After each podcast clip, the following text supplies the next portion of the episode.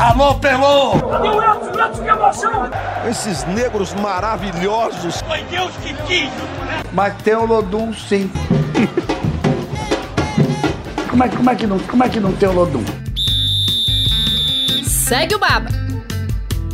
Fala galera, tá começando o Segue o Baba, o podcast de, do grupo de esportes da TV Bahia. Eu sou Rafael Santana, repórter do GE, e tenho ao meu lado Pedro Tomé, editor de esportes da TV Bahia, e Tiago Pereira, que também é repórter do GE, assim como eu. Eu digo ao meu lado, mas por ao meu lado entendam virtualmente meus, meus amigos e minhas amigas.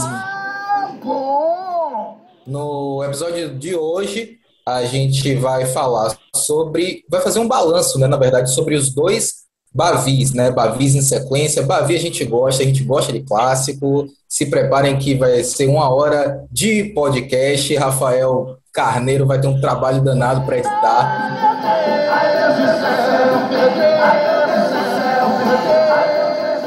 Então vamos abrir. Eu vou, quero ouvir primeiro as considerações de Pedro Tomé sobre o primeiro Bavi. Eu vou começar pelo vencedor do Bavi, o Vitória venceu por 1 a 0 gol do garoto Samuel. Pedro Tomé, quando você viu a escalação do Vitória, te surpreendeu? Me surpreendeu. Primeiro, agradecer sempre quem nos ouve, obviamente, é para eles que a gente faz esse podcast, pela confiança e pela paciência, principalmente. Me surpreendeu, sim, Rafa, por um motivo.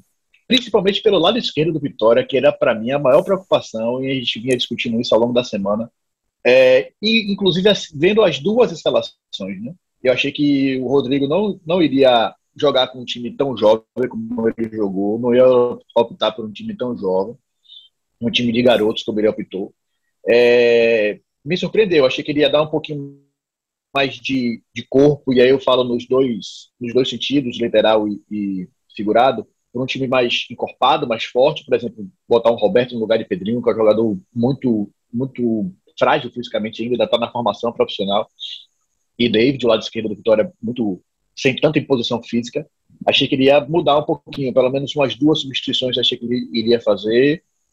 Foi feliz, né? Acabou sendo feliz, mas me surpreendeu muito. Achei que, não sei se a palavra certa é coragem, mas acho que o Rodrigo foi corajoso, me surpreendeu muito. E o Bahia me surpreendeu à primeira vista, a escalação do primeiro jogo me deixou surpreso. Achei, gostei até do que da intenção do dado, mas a estratégia e a execução foram muito ruins.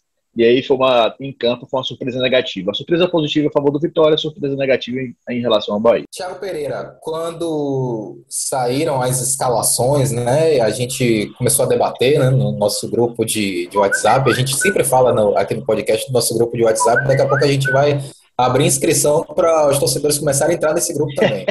é, é, Tiago, a gente falava né, sobre, de certa forma, a ousadia do, do Rodrigo Chagas, né, porque a gente imaginava que para um Bavi, é, o Vitória não, o Vitória começasse a escalar os seus reforços, né, como o Pedro falou, o Roberto no lugar do Pedrinho, o Walter já estava disponível, o David a gente até achava que ia jogar porque tem se destacado, mas o Gabriel Santiago também foi uma surpresa. Inclusive, a gente vai falar daqui a pouco do Gabriel Santiago, né, que parece que infelizmente é, se machucou gravemente. A gente está gravando esse, esse, episódio na quinta, vai ao ar na sexta. A gente ainda não tem essa informação, mas ao que tudo indica, o, o, o Gabriel Santiago ele rompeu o ligamento do joelho, né? Isso aí é prazo de recuperação para seis, oito meses.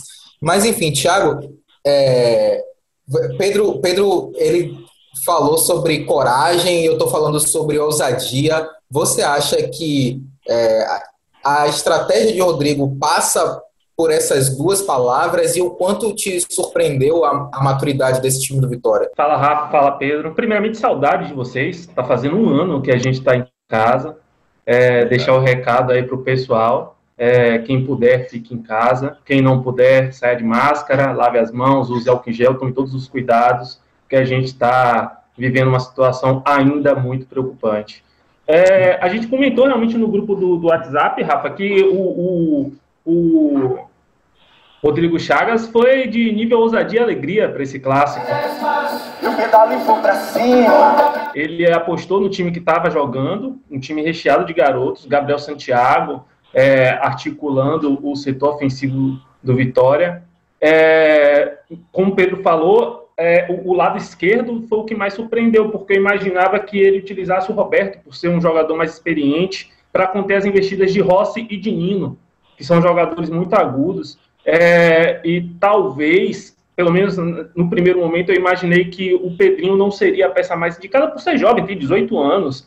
É um jogador que se, é, se notabilizou nesse início de temporada muito mais por ser uma arma ofensiva do que por ser uma peça consistente no setor defensivo. Então eu imaginava que o Roberto, que é um lateral de mais força física, fosse escalado como titular. E o Rodrigo Chagas manteve, foi corajoso, manteve o menino, manteve Pedrinho como titular e colheu bons frutos. Pedrinho foi muito bem defensivamente, segurou as investidas de Nino, segurou as investidas de Rossi. Ponto para coragem, para ousadia do técnico Rodrigo Chagas. É, eu acho que, né, entrando agora na, na, na Seara Opinativa, eu acho que o Rodrigo deixou muito claro que a intenção dele é utilizar a base, né? Porque a gente comentou aqui no podcast, a gente sempre conversa que o Vitória sempre inicia a temporada com esse discurso de aproveitamento da base. De repente começam a chegar os medalhões e esses meninos perdem espaço. Foi assim na temporada passada, né? E, e eu acho que o Rodrigo está dando um sinal de que essa temporada pode ser diferente. É claro que a depender da sequência né, de competições, né, é, se porventura o Vitória entrar numa sequência negativa, ele pode fazer mudanças, pode é, encorpar né, o elenco, colocar esses jogadores mais, é, mais cascudos, digamos assim. Mas eu acho que o, o, Rodrigo ele sinaliza de maneira muito clara que até pela ele fala, né, eu conheço esses meninos há seis anos. Eu acho que ele sinaliza de maneira muito clara que ele não está disposto a abrir mão dessa utilização de jovens jogadores, ele confia muito no Samuel, que nos poucos jogos que fez ele demonstra o potencial, ele confia muito no David, que já tem esse status de titular, é, o Gabriel Santiago, que entrou bem, o Pedrinho, ele também já demonstra confiança, então pode ser que com o Rodrigo Chagas, esse ano, de fato, a gente veja o Vitória, Pedro, é, como o, o, o, Vitória do planejamento seja de fato aquilo que o Vitória vai apresentar dentro de campo. É, eu acho que isso vai passar muito pelos resultados, né? Eu separei aqui uns dados, assim, pra, só para a gente contextualizar, o torcedor que está um pouco mais desligado, talvez, ou um torcedor de fora, para entender quando a gente fala de coragem do Vitória e dessa questão da base. É, cinco jogadores que começaram o base de sábado contra o time profissional, o time principal do Bahia, é, cinco deles são formados na base, todos eles com menos de 23 anos. O Lucas Arcanjo tem 22, Pedrinho 18, David 21, Samuel 20 e o Gabriel 21. Todos eles formados na base do Vitória. E todos eles, à exceção aqui do Samuel, que tem 12 jogos como, como profissional, todos eles têm abaixo de 10 jogos como profissional e já disputaram o primeiro Bavi de profissional. Lucas Arcanjo tem 9, Pedrinho 7, o David 7 e o Gabriel Santiago 8. É, eu acho também que, pelo menos, o, o Rodrigo está com essa ideia. Vou manter os meus meninos. Está dando resultado por enquanto e isso vai ser mantido. Eu não sei, eu não sei se para uma Série B isso vai ser possível, factível. Pode ser que a pressão seja muito grande. É, até porque no campeonato a gente já, já vem vislumbrando um problema ao longo das temporadas para todos os elencos. Está né? Tá tudo muito corrido, está tudo muito curto, tudo muito é, apertado. Então, você vai ter que rodar elenco. Não vai ter jeito. Não vai ter jeito. É uma vantagem você ter um time jovem? É. Mas eu acho que a, a ideia de Rodrigo é manter, para mim está muito claro isso, ele deixou isso muito claro. É, principalmente no jogo de sábado. Mas eu não sei se ele vai ter a condição, se os resultados, principalmente de Série B, vão dar ele essa condição. Me preocupa muito essa estratégia de você tentar incorporar seus jogadores no primeiro semestre, começar jogando no Campeonato Baiano em Copa do Nordeste, e depois depois você começa a Série B e você vê, epa, os níveis, o, o nível técnico é diferente. O Campeonato Baiano, então, nesse fala, é muito abaixo. A Copa do Nordeste lhe dá uma condição, mas em alguns jogos muito pontuais, e tem a questão de ser um mata-mata. Então, pode lhe passar uma falsa impressão de seu time estar tá muito bem, vencendo mata-mata, às vezes não jogando tão bem. E você começar a Série B, que é um campeonato que é uma maratona, você precisa de muita consistência e você tem um time muito jovem que vai oscilar, porque isso vai acontecer, não vai ter jeito. Esse time vai oscilar porque é natural da formação, da maturação do jogador, do atleta profissional. Vou lembrar dois exemplos claros aqui, como o Ronaldo, por exemplo, que é um jogador que para mim é, é, é, essencial no time da Vitória, apesar do presidente Paulo Carneiro achar que não. É, ele começou muito a carreira bem, depois foi muito mal, saiu do time, voltou, maturou e hoje tá no nível que está. O próprio Léo Ceará começou mal, oscilando, começou bem, depois oscilou, saiu, foi prestado, voltou e voltou, jamais maduro, jamais inteiro, jamais pronto para jogar. Faz parte da maturação do, do atleta a oscilação. Ninguém começa pronto, pouquíssimos começam prontos. É, só se o der muita sorte desses cinco, seis jogadores aí, já estarem prontos. Eu acho que não vai, que não vai ter. É, os resultados é que vão dizer se Rodrigo vai conseguir manter. Eu acho que para um campeonato como a Série B é muito difícil você conseguir manter um grupo tão jovem, com tanto, tantos garotos, um campeonato tão longo e muito difícil. Se, se os resultados mantiverem, ok, beleza, eu acho que vai dar para Rodrigo, mas tá muito claro que a, a ideia dele é essa, sim, apostar nos garotos. O Pedro falou sobre o goleiro Ronaldo, ele está no embrólio ainda de negociação, de renovação com Vitória, né? As duas partes não chegaram a um acordo. É, o presidente Paulo Carneiro fala que o atleta pediu 200% de aumento de salário. Quero dizer que não tenho margem nenhuma para negociar Ronaldo com esse orçamento que me puseram. E Ronaldo fica sem jogar e fica ganhando, né? O que é pior. E nós vamos torcer que nessa queda de braço ele possa é, cair na razão, cair na real, como se diz na gíria, e renovar. Até porque, se ele tiver que ser vendido, porque não tem nada certo, certo? tanto faz ele estar renovado como não, né? ele está perdendo espaço, prestígio, pela falta de percepção do que eu acho que é bom para ele. Certo? O, o agente do atleta falou para a gente que a proposta é, de, é, de, valorização do atleta e que não, os valores não são irreais. E enquanto isso, o Ronaldo fica sem poder atuar, né? Tá parado, o, o melhor goleiro e o, talvez o principal nome do elenco Vitória hoje, este, tecnicamente, esteja parado. Mas eu vou dar uma pausa no Vitória rapidinho para falar sobre o Bahia. Vou chamar Thiago Pereira para falar ainda sobre o Bavi do sábado pela Copa do Nordeste. É, Tiago Pereira, me chamou muita atenção duas coisas que duas coisas em relação ao Bahia naquele jogo, naquele clássico. A primeira é, é uma análise minha, acredito que também seja análise dos colegas e de boa parte dos torcedores. É, o erro do, do Dado Cavalcante, né, tanto na estratégia, é, ali na escalação com o João Pedro, né, que é um, um jogador que é, nunca rendeu né, no, meio, no meio de campo, e a demora de mudar a equipe quando ele viu que as coisas não estavam dando certo, né? Muito possivelmente, se o Rodrigo, se o, se o Dado voltasse com um time diferente no, no, no intervalo, talvez ele, ele tivesse tido sucesso. E me chamou também a atenção a, o que ele falou sobre o, a, acho que ele, o que ele apontou como principal motivo, né, pela má atuação do Bahia, que foi a falta de competitividade dos jogadores. Eu queria que você falasse, Thiago, sobre essas duas questões, né? Sobre a escalação do Bahia e sobre se é possível imaginar uma equipe entrando num clássico sem competitividade. Quando eu vi a escalação do Bahia com o João Pedro no meio-campo, eu achei, é, dado o Cavalcante vai tentar sobrecarregar o setor esquerdo da defesa do Vitória. Vai cair por ali João Pedro, que é lateral direito de ofício, vai cair Nino, vai cair Rossi. Ele vai tentar promover superioridade numérica naquele setor. Imaginei assim. Só que o Bahia entrou em campo para se defender no primeiro tempo, antes de levar o gol, também no segundo tempo o Bahia estava com essa postura, se defender e sair no contra-ataque, e João Pedro não estava é, é, fazendo exatamente essa função. Ele era uma espécie de volante meia que ficava é, povoando ali a segunda linha, a linha de meio campo de marcação. É, eu achei bem confuso o, o, o, o dado ter um time de Série A, um time com maior orçamento, um time com nomes que são é, é, reconhecidos é, é por times de grande, por passagem por times de grande é, é, status no país, e ele entrar em campo com essa postura contra uma equipe que tem um menor poder de investimento, que está na Série B do Campeonato Brasileiro. Se esperava que o Bahia assumisse o papel de favorito. De favorito.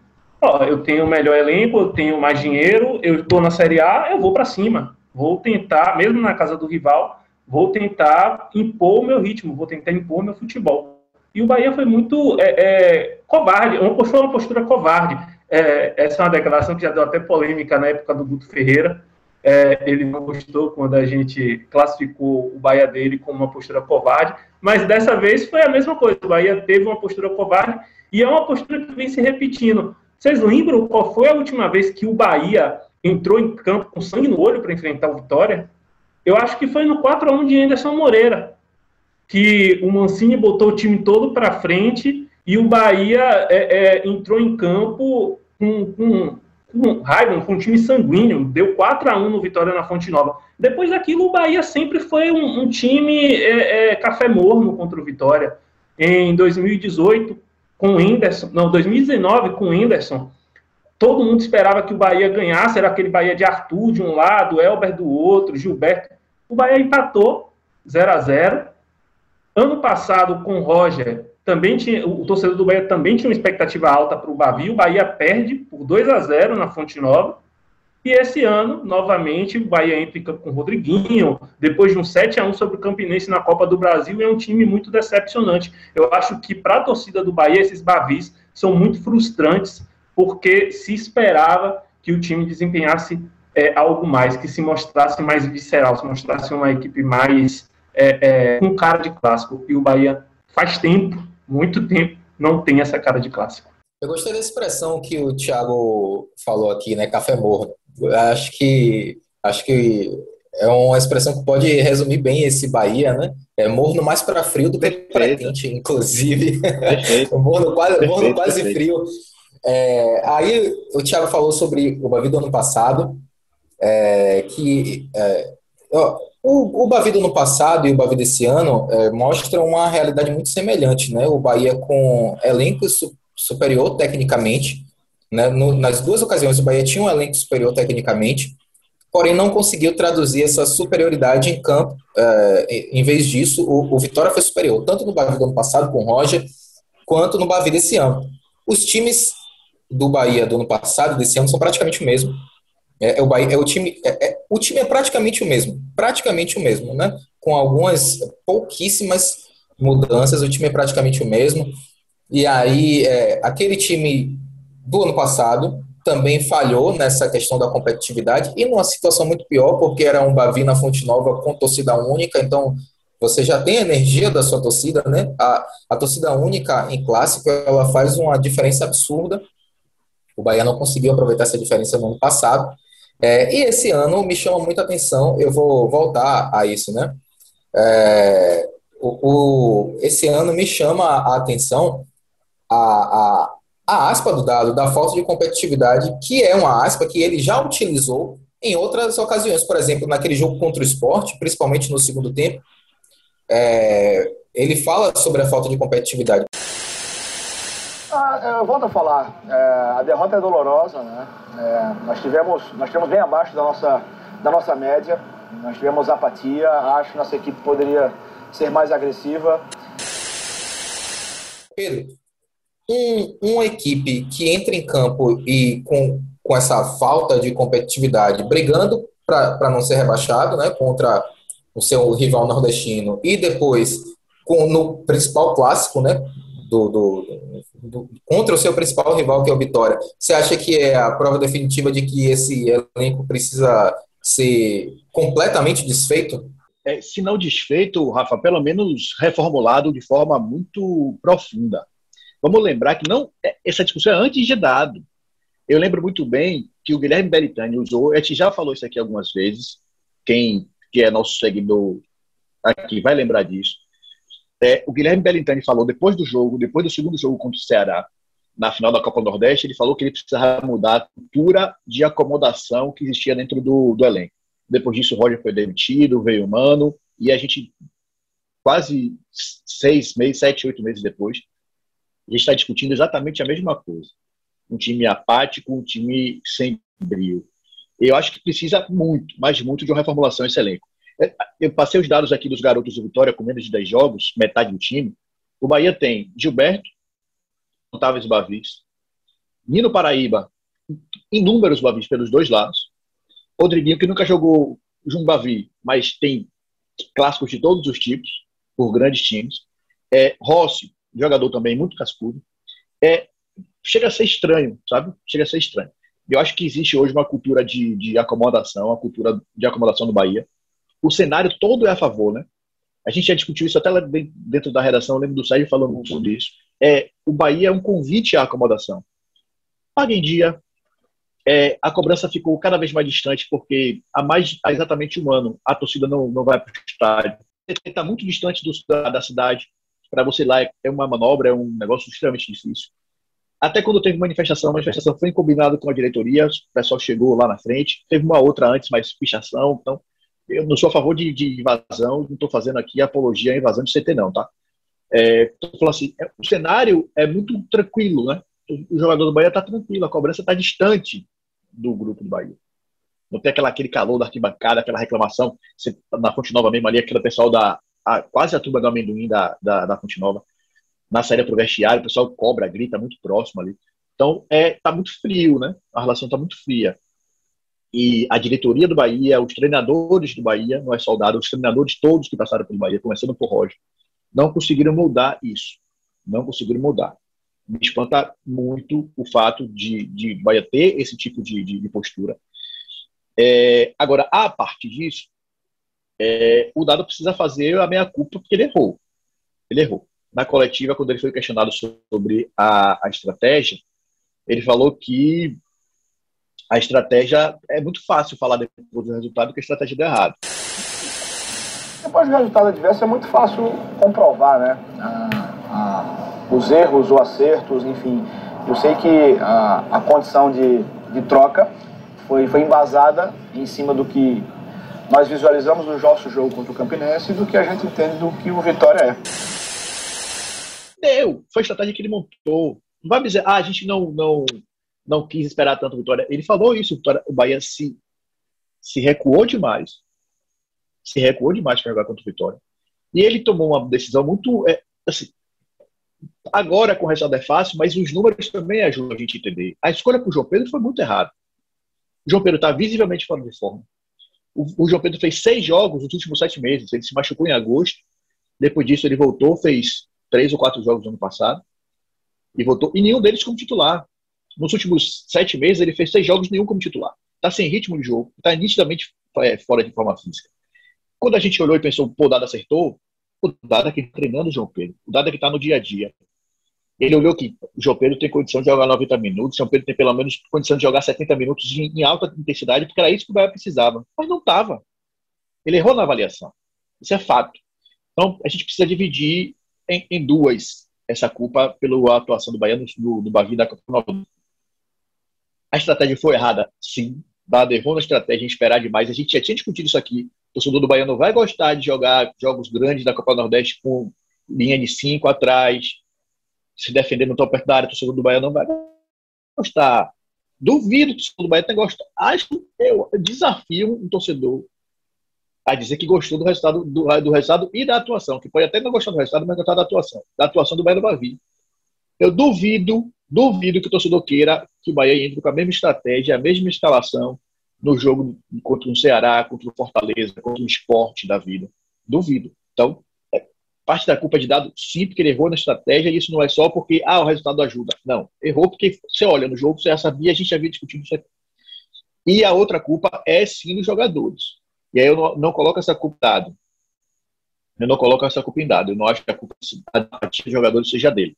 Eu acho que existe um problema muito sério de, de, de, comportamento dentro de campo, de entrega dos jogadores do Bahia hoje. É, o nosso editor, Rafael Carneiro, ele fez uma pergunta aqui para a gente encerrar essa, essa parte né, sobre o primeiro Bavi e avançar para o segundo. Ele fez uma pergunta que eu vou destinar ao Thiago.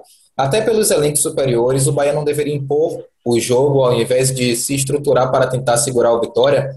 Dado disse que armou a equipe de acordo com o que o Vitória joga. Não deveria ser o contrário? Thiago, é com você. É o vício do brasileiro, né? Da reta final do brasileiro. O Bahia jogou a reta final do brasileiro toda com a corda no pescoço e se acostumou a montar estratégia de acordo com o adversário. Afinal, é, conquistar um resultado naquelas condições era muito importante e você tinha que ser cirúrgico.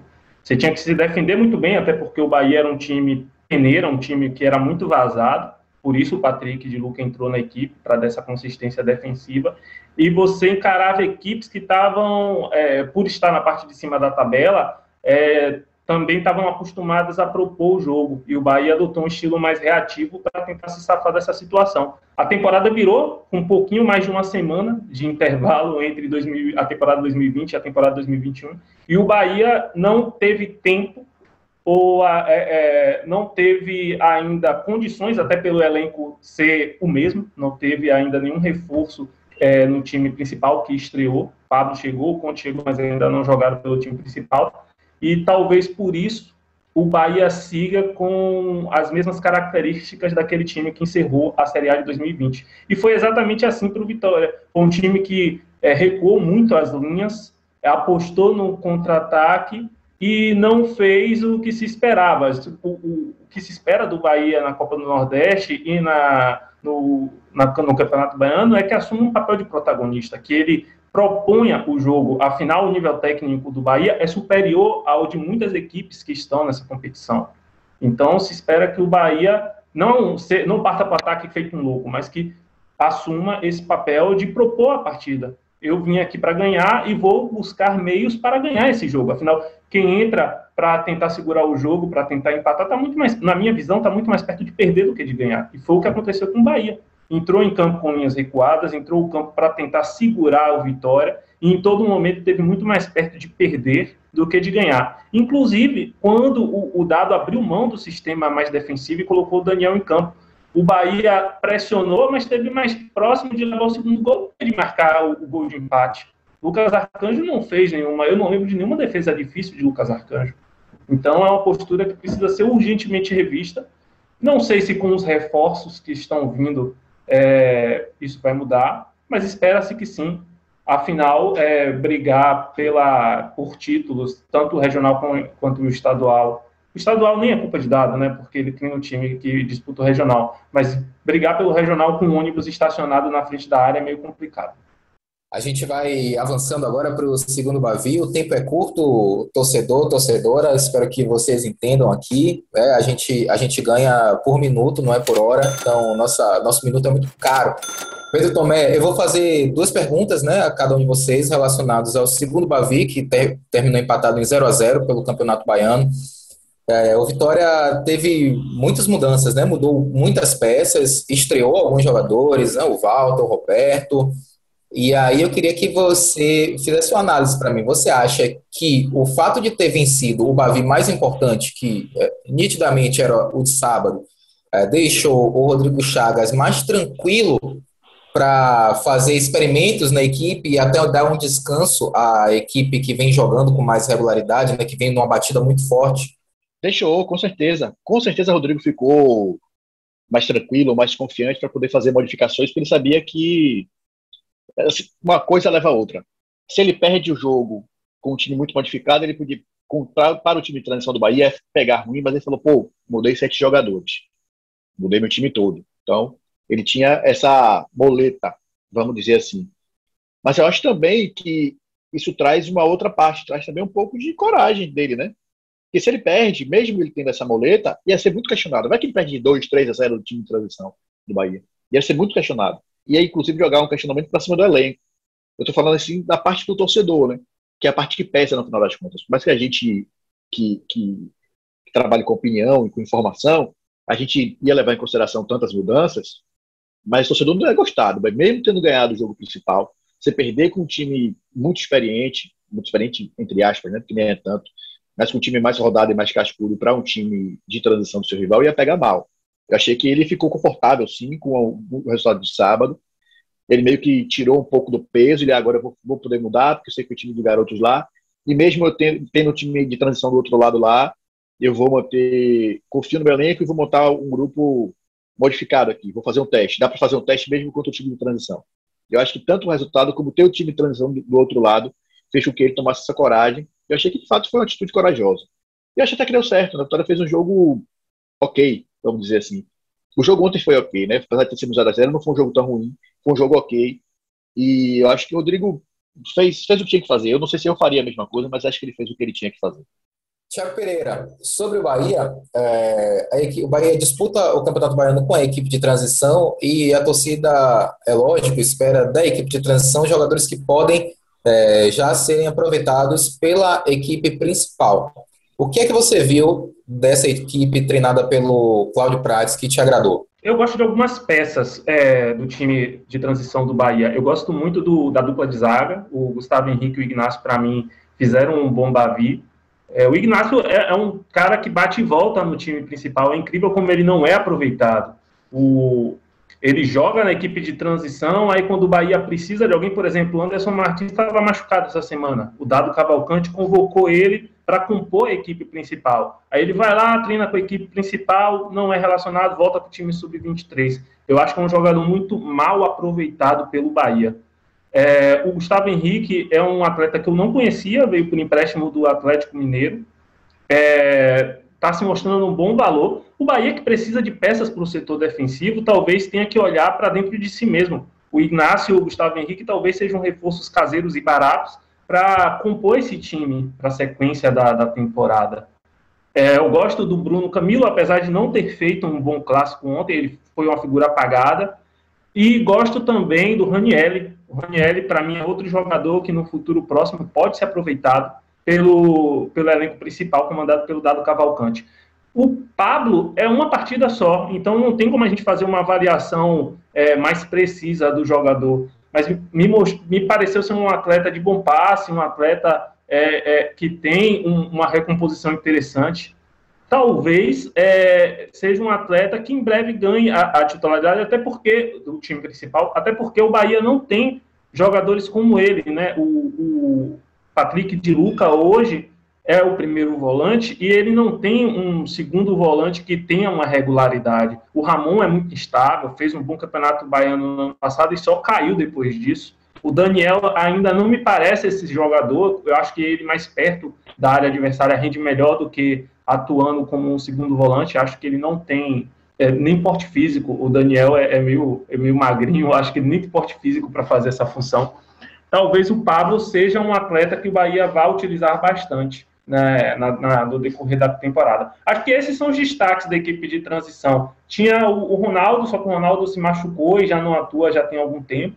É, tem até o final tem mais quatro jogos até o fim do Baiano para a gente observar, mas para mim são essas quatro peças: o Raniel, o Ignacio, o Gustavo Henrique e o Bruno Camilo, que podem ser promovidos ao time principal.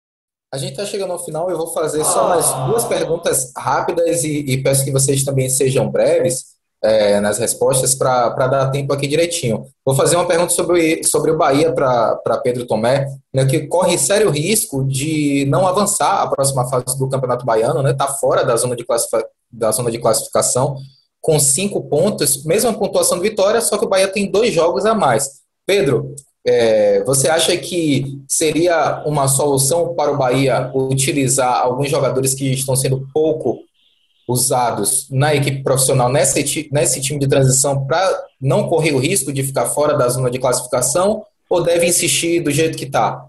Acho que pelo contexto atual do Bahia, ficar fora de um campeonato baiano, mesmo com o time de transição, seria catastrófico para a administração do Bahia, que tem sido cobrada de forma muito correta, inclusive, pela torcida, por melhores resultados em campo.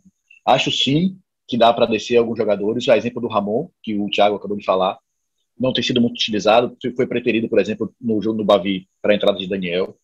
É, acho sim, acho que é uma saída você trazer uns dois ou três jogadores ali para dar uma encorpada, para se juntar aos destaques que eu concordo com o Thiago, com muito destaque para o, o, o Pablo e para o Raniel, acho que o Raniel vai render muito ainda, mas que é uma solução porque o Bahia não pode correr esse risco de ficar fora do Baiano e ser, ser muito cobrado. Se fosse no ano passado, o time transição ficasse fora, estava tudo bem, o time ainda estava com a lua de mel boa e tal.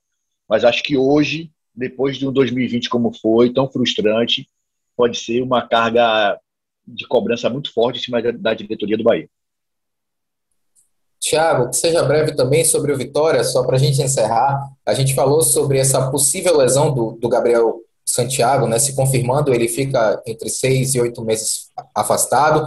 Ele era um jogador que o Rodrigo Chagas estava, tinha ganhado ali, né, como um meia de articulação. E sem esse jogador, o Rodrigo Chagas já falou que pode utilizar o Alisson Farias nessa posição. Você acha que é, é por aí que o Alisson Farias poderia render por aí ou vai ter que ir no mercado buscar uma peça? Curioso que o, o Gabriel se machucou no dia. Um dia depois, o Rodrigo falar que pensava em ir no mercado contratar uma peça para o setor, mas aí o Gabriel Santiago assumiu a função, né? Eu acho que o Alisson Farias não rende nessa, nessa posição. Ele é um jogador, é uma posição que precisa de mais intensidade, e o Alisson Farias não tem demonstrado isso.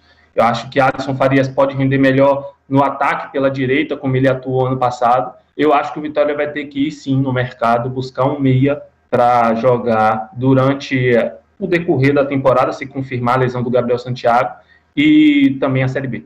Pela esquerda, pela esquerda. Alisson Farias pela esquerda, puxando para dentro para bater pro gol. Ai, que burro, dá zero para ele. É isso aí, meus amigos. Agradeço demais a participação de vocês. O Segue o Baba vai ao ar todas, sexta, todas as sextas-feiras nas principais plataformas de streams desse Brasil e eu digo mais, até da Bahia.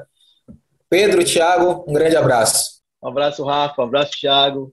Um abraço a todos. Até a próxima. Abraço, gente. Vou amarrar uma fitinha aqui no meu braço direito para não errar mais. Valeu, galera. Até a próxima.